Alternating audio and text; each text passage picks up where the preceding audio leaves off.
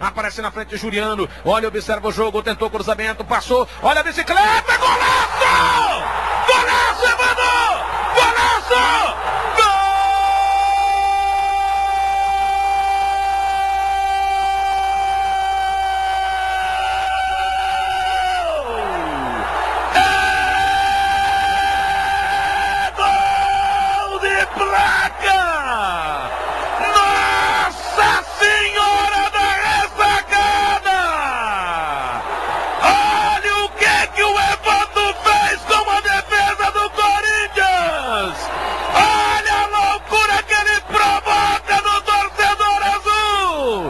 Salve nação havaiana!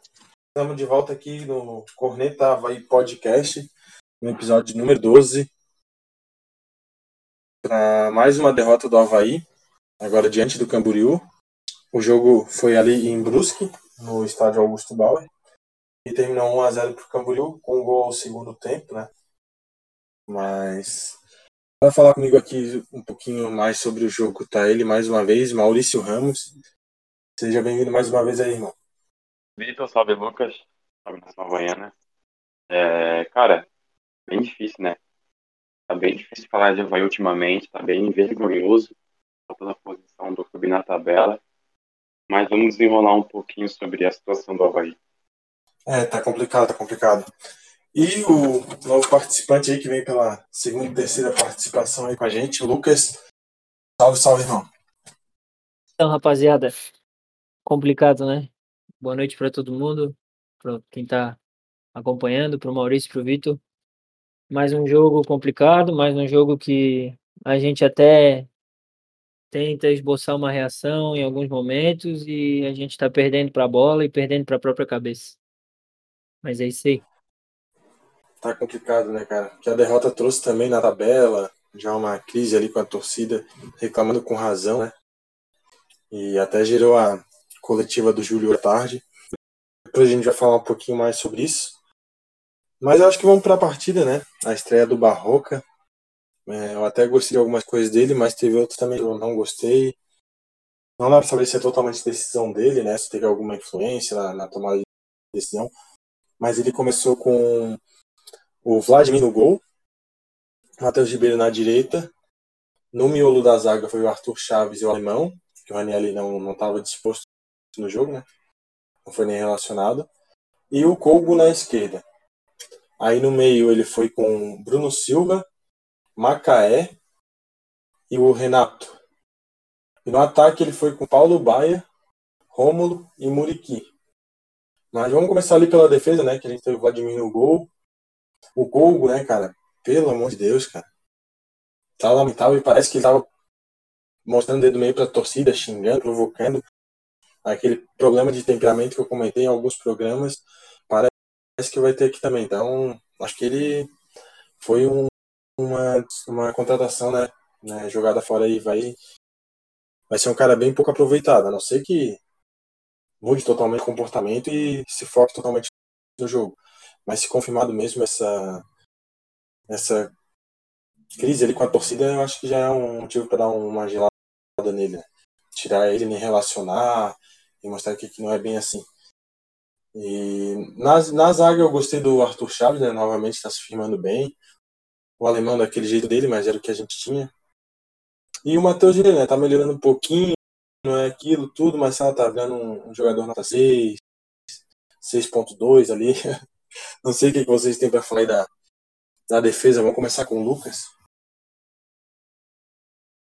Cara, começando pelo Vladimir, para mim ele falhou no gol. Acho que era bem defensável aquela bola, mas ele tem crédito, né, por não ser o Gladson e acho que é questão de ritmo também, ele caiu de paraquedas ali. É... A defesa, acho que é, é, difícil a gente falar que a defesa não foi o problema perdendo o jogo, né? Mas a defesa eu achei segura. O, o Arthur deu um susto na gente no, no primeiro tempo, num chute do Camboriú, que ele tira de cabeça, a bola vai contra o gol, assim, mas passa alto.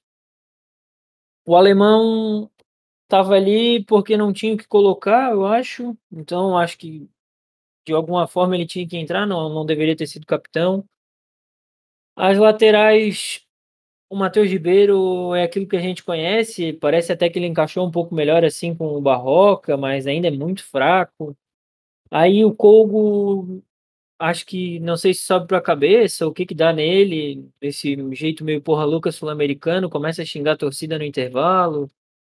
Acho que a surpresa da defesa foi o Cortez, que entrou bem para mim, ele deu outra cara para o lado esquerdo do Havaí, assim, ele deu segurança até para o Ala, que estava jogando, ponto esquerdo ali. Mas é, é triste, assim, a gente vê um time desorganizado, uma, e um time começa pela defesa, então às vezes um zagueiro é meio inseguro, o que era para ser experiente é pior, então complica um pouco. É, e o Cortez já na primeira partida, já entrando no segundo tempo, é, a gente vê que tipo, o pessoal pegava no pé assim pelo meme do Cortez tal, que era um jogador até um pouco folclórico, né? na contratação, mas ele é um cara que, como a gente falava aqui, né, Maurício, vem para ser titular e sobrando.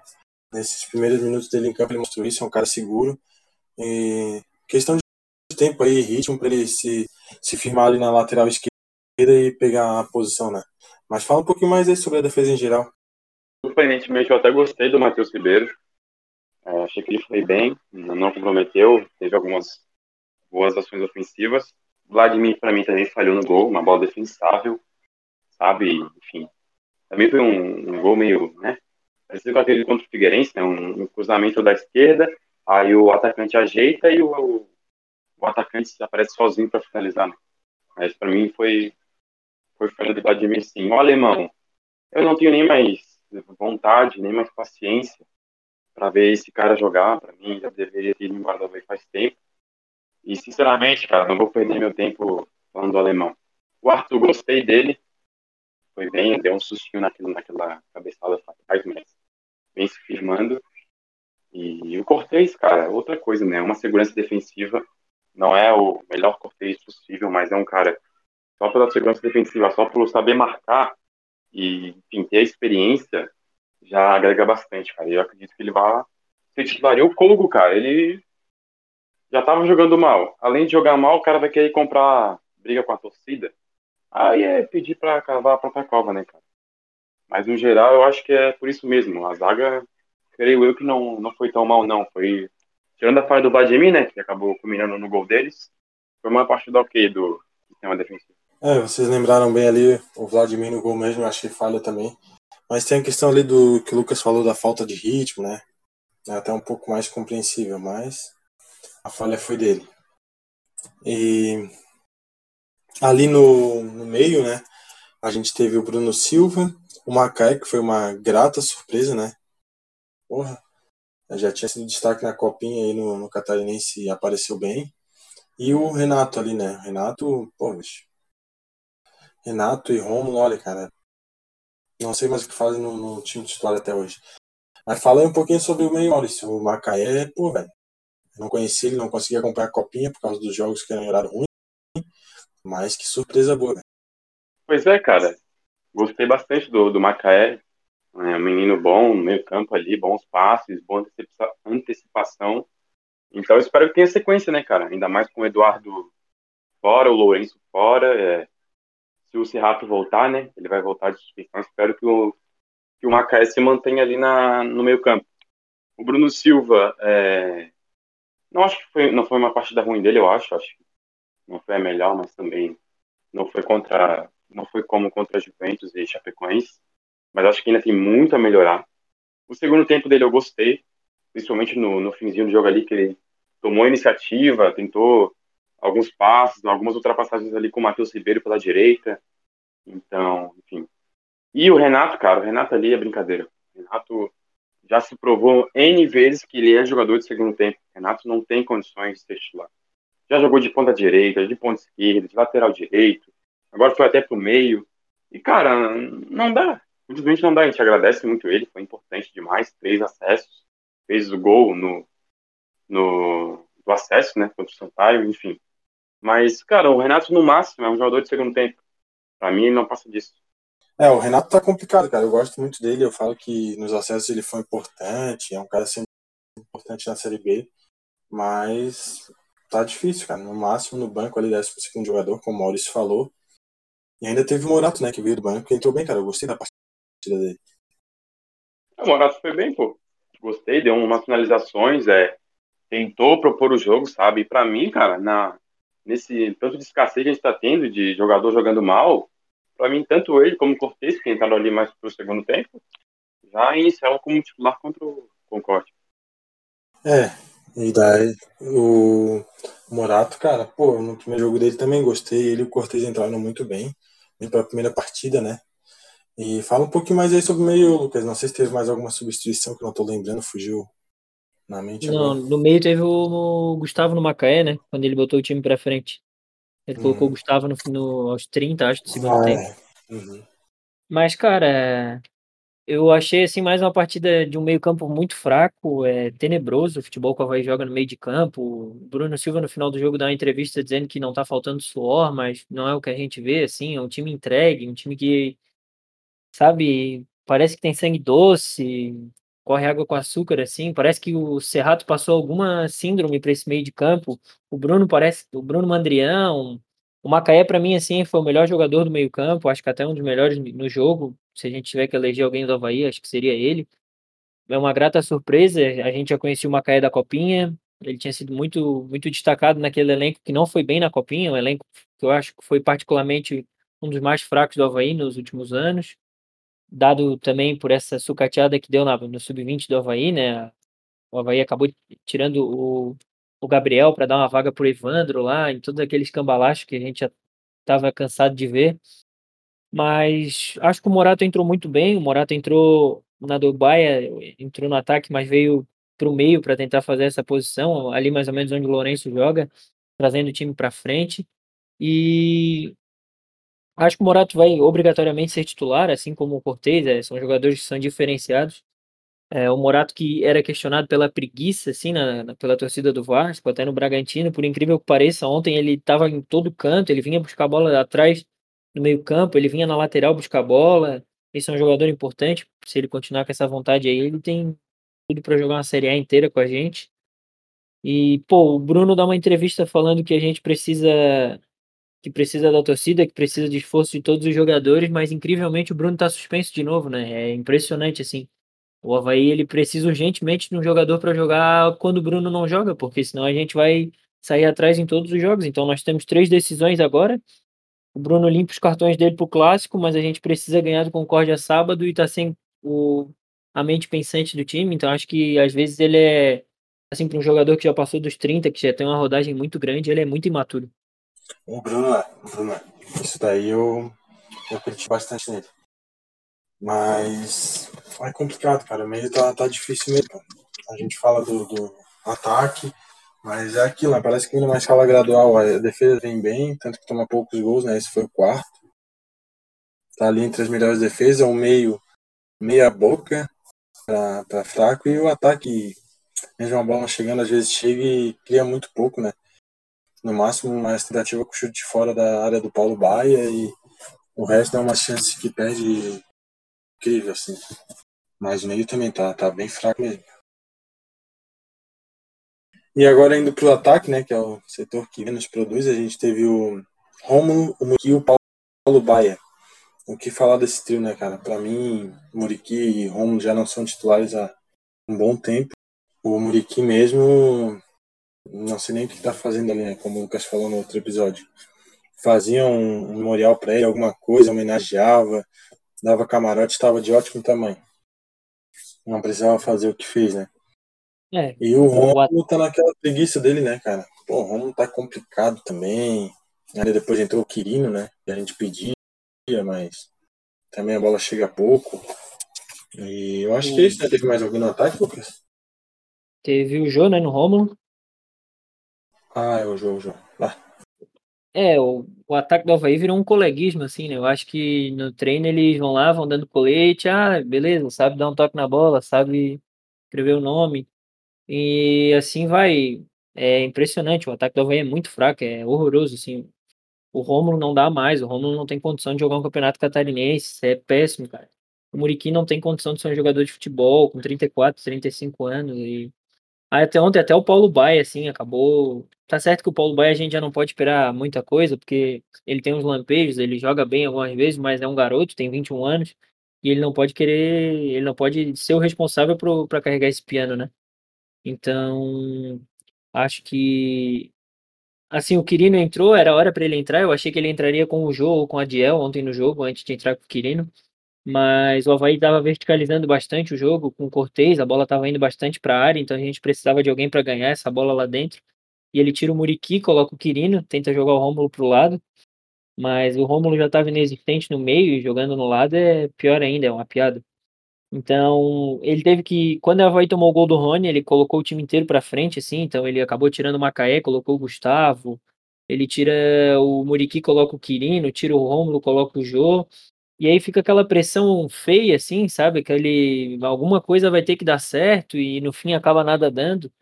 É, o ataque, esquece do meio de campo. É, foi é tenebroso, assim. O Havaí tá tenebroso, assim, essa, essa fase. Porra, tá louco, cara. Nem me fala. Nem me fala. E olha que tem nomes, né, cara? Dá pra aproveitar talvez alguém da base. Mas tá, tá péssimo esse aproveitamento do ataque. Mas fala um pouquinho mais aí, Márcio. Cara, então, é. O Paulo Baier.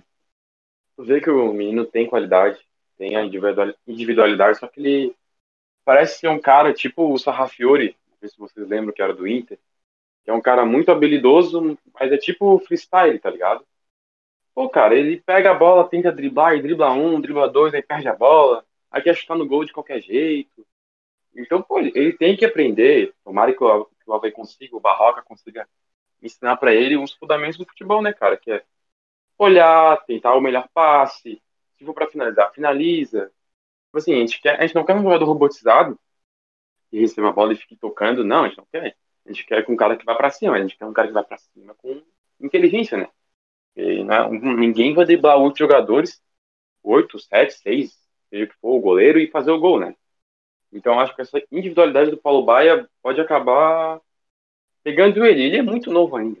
Então ele tem, eu acho que ele vai conseguir trabalhar isso. Espero que o Havaí é, implique nisso nele, para ele soltar mais a bola, para ele jogar mais pelo time, enfim, porque qualidade ele tem.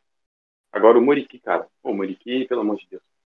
O Muriqui ele tem qualidade, tem, mas o cara tá, tá enorme, tá cansado, ele começa o jogo já cansado, começa o jogo já tomando Gatorade, e enfim, Muriqui que era titular, né? Piada ele tá no, no elenco do Havaí pra, pra 2022. E o Rômulo, cara, o Rômulo, pelo amor de Deus, o Rômulo. Eu, eu falei no episódio passado e continuo falando 10 vezes pior. O Rômulo não tem condições de jogar pelo Havaí. O Rômulo não tem condições de jogar nem no Catarinense. Eu falei na Série A, né? No episódio passado, o Rômulo não tem condições de jogar agora no Catarinense, cara. Porque, meu Deus do céu, é uma lentidão, ele não, não consegue dominar a bola, não consegue dar um passe, é inacreditável. E, cara, o jogo que entrou no segundo tempo, eu gostei do jogo. Cara, muito forte, muito grande o jogo, muito grande mesmo. Conseguia carregar o zagueiro na, nas costas, enfim. Teve uma chancezinha, né? Porque essa zaga do Camboriú pede a ruim, muito fraca. O Havaí teve umas duas chances de empatar o jogo no finalzinho e acabou não empatando por incompetência, né? A do João até que foi meio azar, né? Que a bola ficou alto e escapou dele. E Foi no cruzamento do Gustavo, né? Não sei se foi o Quirino, ou se foi até o mesmo jogo que furou a cabeçada. Enfim, cara, vergonhoso a atuação do ataque. É, o vai ter que melhorar muito, muito, muito mesmo. O jogo contra o Concórdia é vida ou morte, vai ter que vencer de qualquer jeito. E, cara, é... tá difícil. Eu só queria fazer um adendozinho do. Teve um jogador do Camboriú, cara, que me chamou bastante atenção, um volante deles, Wagner Balotelli, camisa 8.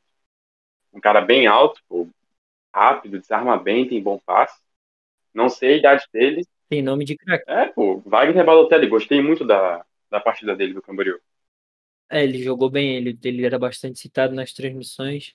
Assim, é, a gente vai ter que garimpar o catarinense também, né? Eu tinha comentado, acho que o Garrati, do Ercílio, acho que teve um que jogou contra a gente pelo Próspero, camisa 11 também, é muita bola. O 11 do Brusque, um, o Fernandinho. O Joinville também, o ponto lá do Joinville, esqueci o nome dele. Cara, o Fernandinho do Brusque é o que a gente precisa. O, o Fernandinho Jorge. do Brusque, ele é um jogador que cabe. Assim, é, pô, gosto é um jogador. Eu comentei com o Maurício na segunda rodada, pô. O cara é bom. Cara, ele acabou com o jogo contra o Havaí, assim, ele fez o que quis lá em Brusque semana passada. Foi impressionante aquilo lá. Uhum. Não, e, e, o Christian, pô, o Christian é muito bom, cara, mas o Joinville trata ele como joia, eu acho que vai ser difícil vender, principalmente para um rival local, né? E ainda mais com a dificuldade financeira que o Havaí tem. Mas, pô, o Christian, pra mim, é um dos destaques do campeonato.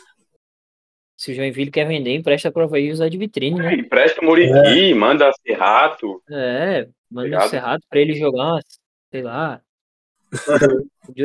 Ainda mais que o Joinville tá sem série, né? Então, pô, é óbvio que eles vão querer ganhar algum dinheiro em cima. É. É, e ali no, no ataque, o Maurício lembrou muito dessa questão do Paulo Baia, né? A gente continua vendo muito a individualidade dele, né? Que ainda não tá resolvendo. ele, pô, ele parece que, ele, que pega muita confiança e depois não sabe a hora de parar e pega a bola pra cobrar tudo que tem de bola parada. E quer ser o chefe do time com 21 anos, uma parada assim meio fora da realidade, né? Espero que, que o Havaí saiba trabalhar ali como falaram, né? Que faça de jogar um pouquinho mais coletivamente, tome melhores decisões, porque se continuar assim, cara, ele vai bancar e daqui a pouco nem vai ser mais relacionado. Vai pro.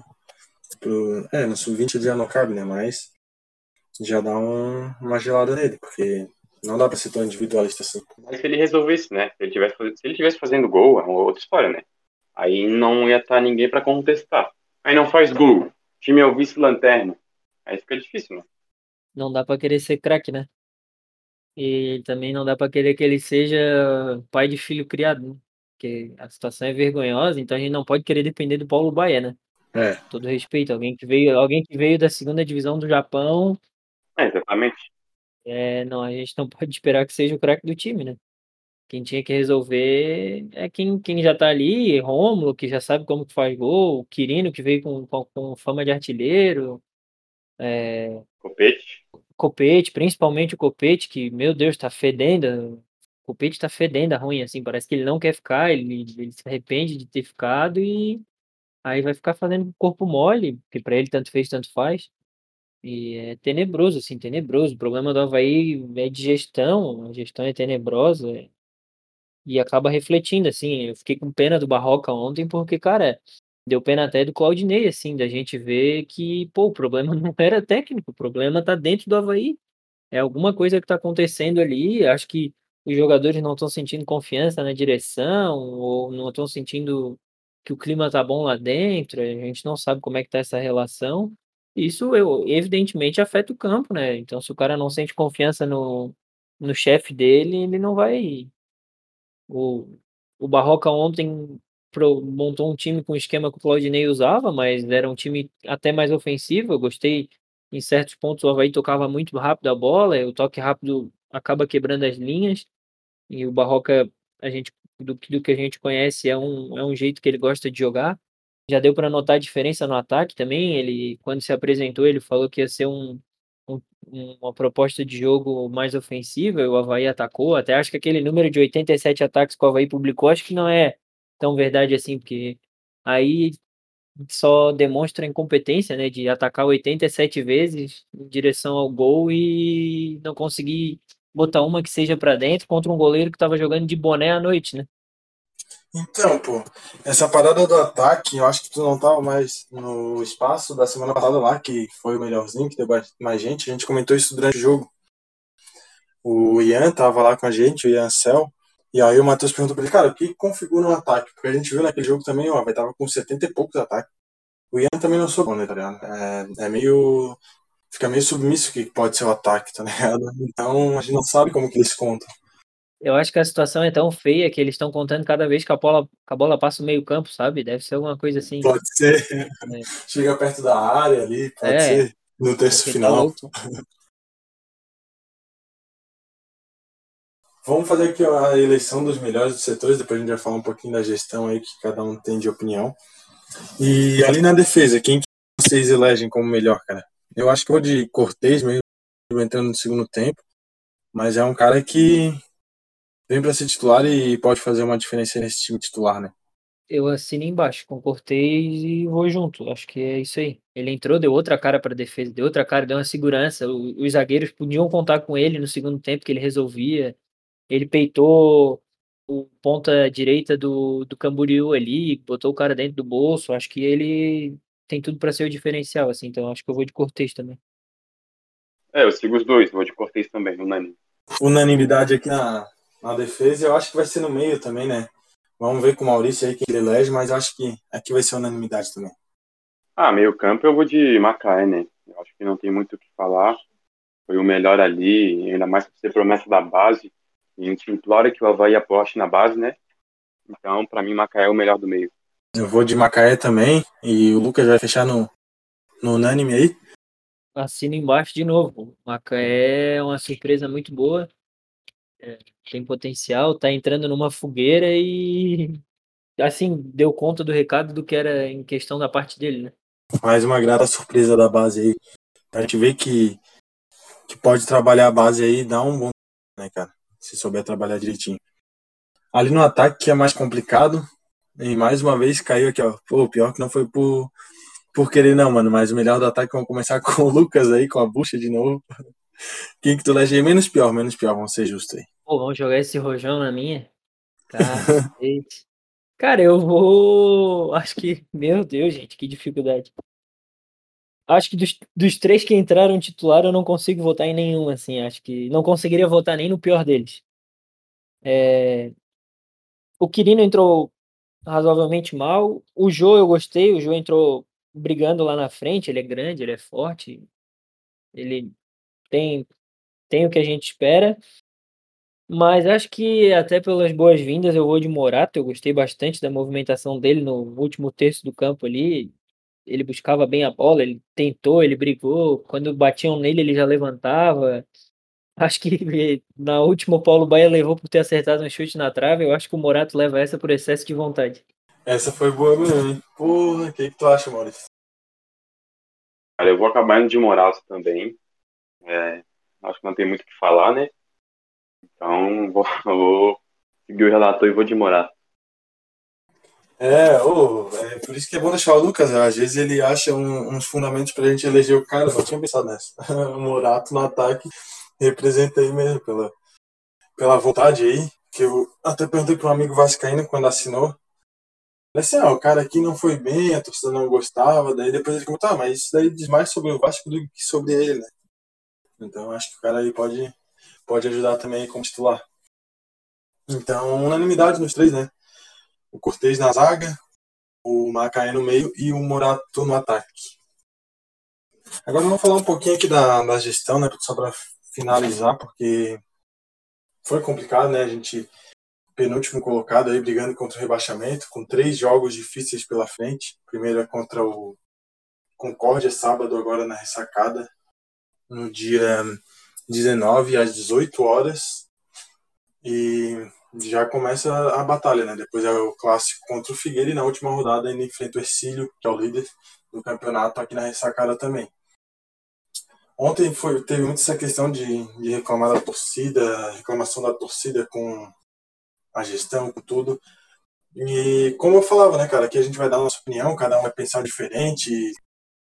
Talvez as pessoas vão concordar com um, discordar com outro, mas é tudo na, na tranquilidade, né? Isso que a gente quer, o debate de ideias, a gente é, alcançar um Havaí melhor, né? Um Havaí mais profissional e que consiga, né? Ter uma saúde melhor aí e, e, disputar com, competições continentais com mais regularidade, que é isso que a gente quer do nosso clube.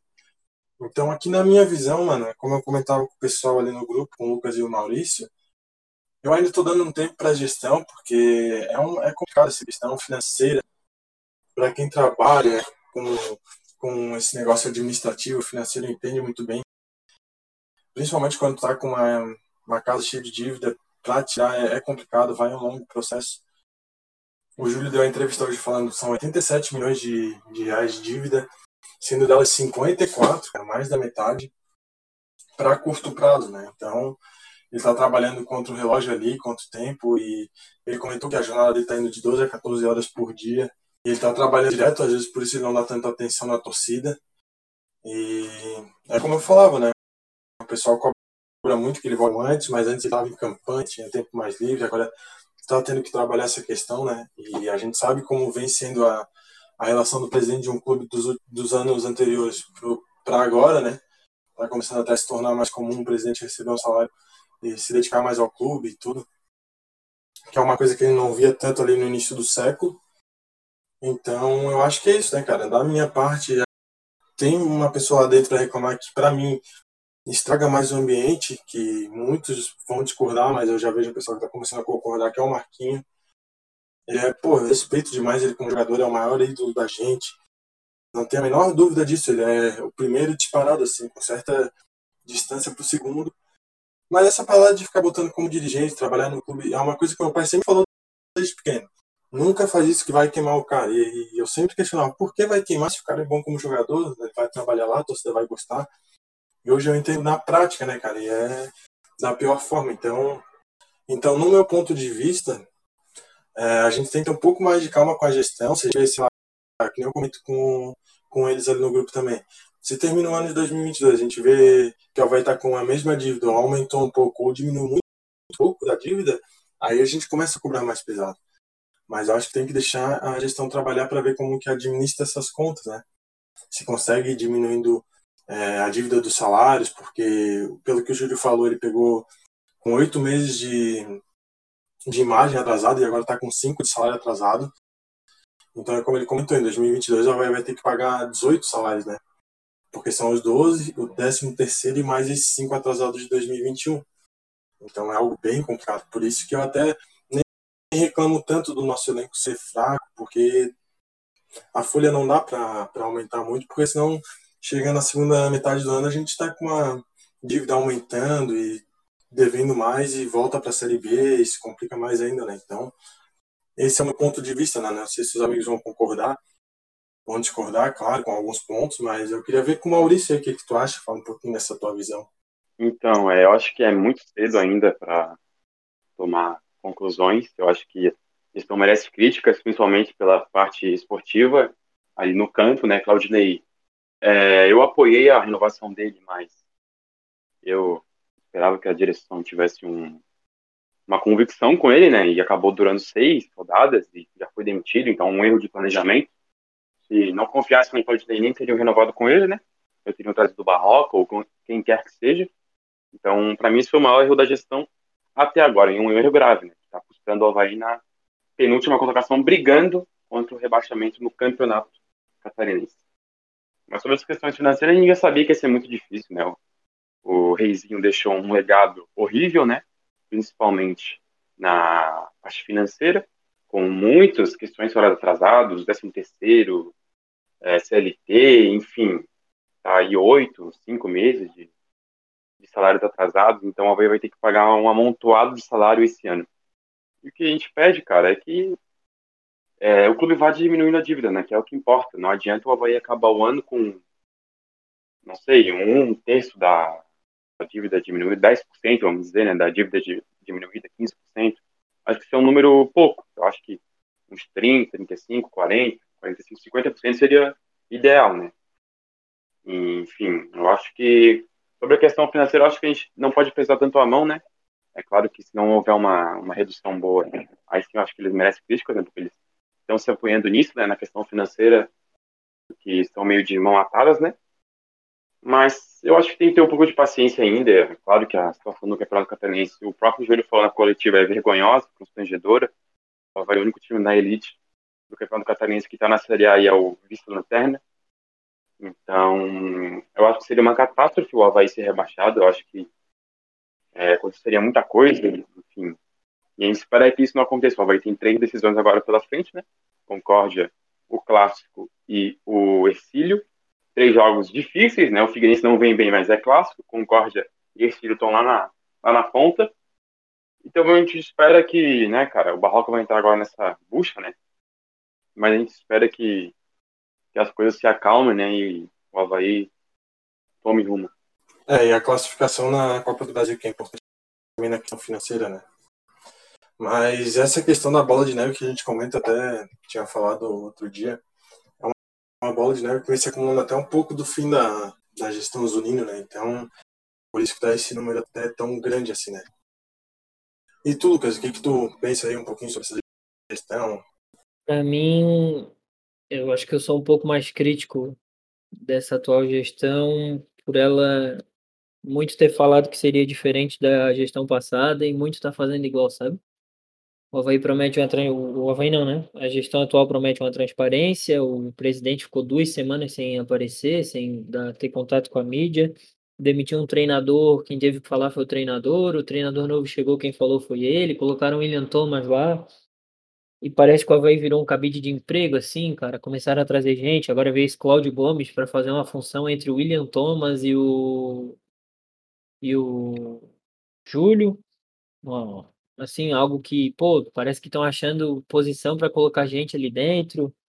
E o Júlio, na minha cabeça, ele é muito ligado ainda ao Batistote, eles eram bem próximos, se a gente for parar para pensar, né? O Júlio fez parte da gestão do Batistote também, então eu desde o começo da candidatura, claro que eu enxergava as propostas como muito boas, e só que eu também fiquei com o pé atrás desde, desde o princípio, né? De ver que o, o Júlio tava ali porque o Batistote era um barco furado, mas que eles tinham bebido da mesma água e tido as mesmas ideias durante bastante tempo, né?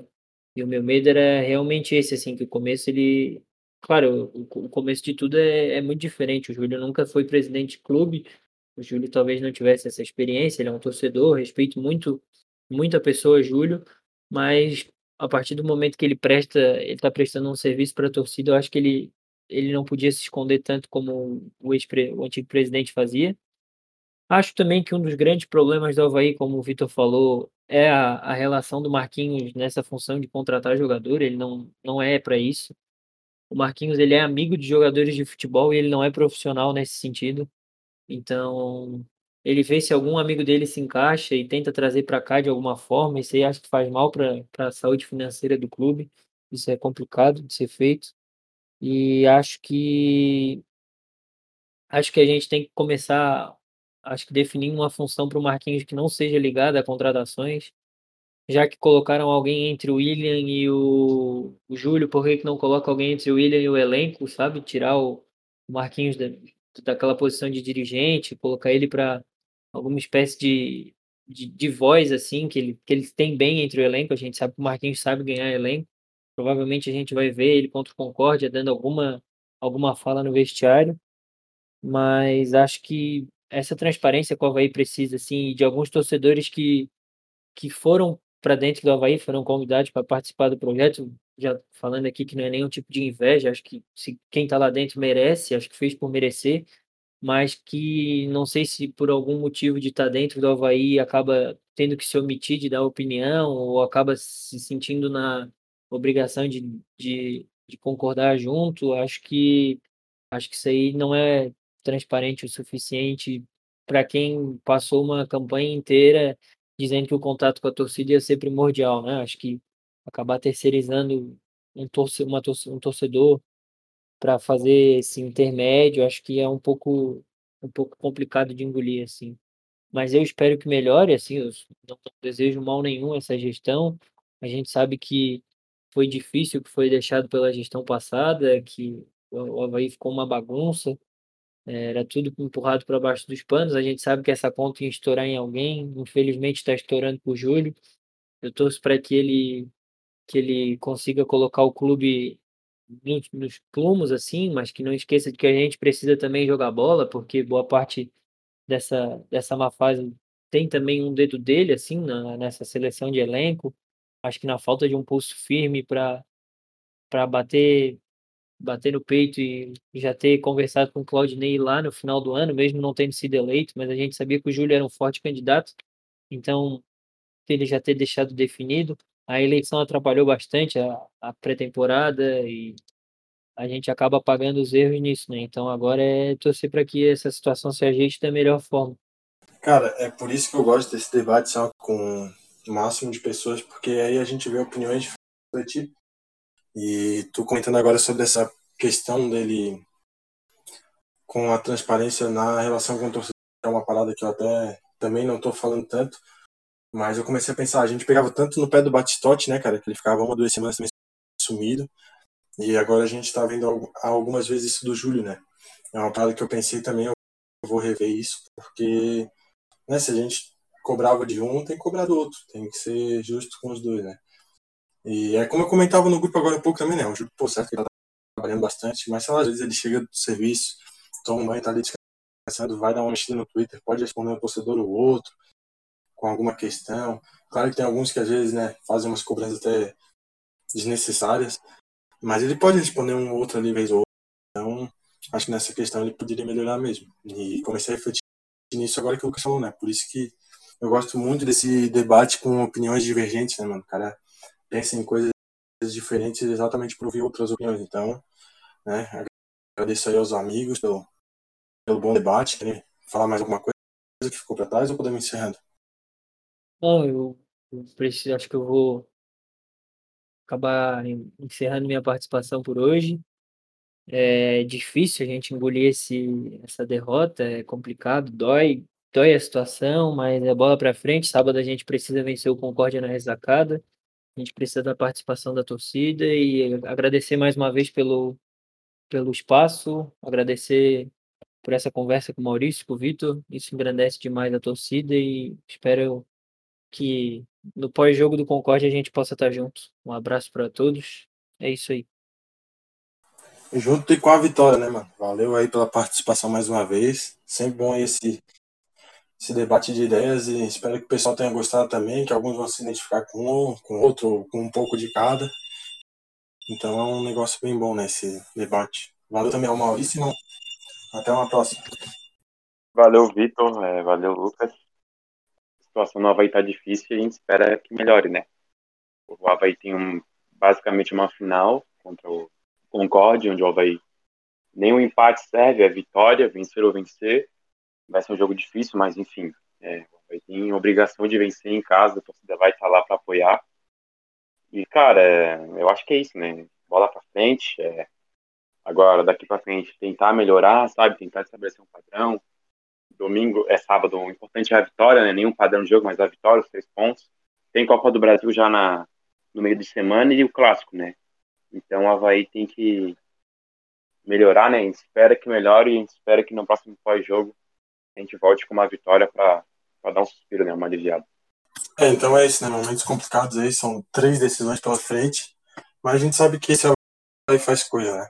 Agradeço a participação dos amigos aqui por mais um episódio a todos que escutaram e gostaram do debate. Se quiserem puxar algum assunto com a gente, cita a gente lá no Twitter que a gente conversa sobre essas questões aí. Então por hoje é isso e até uma próxima.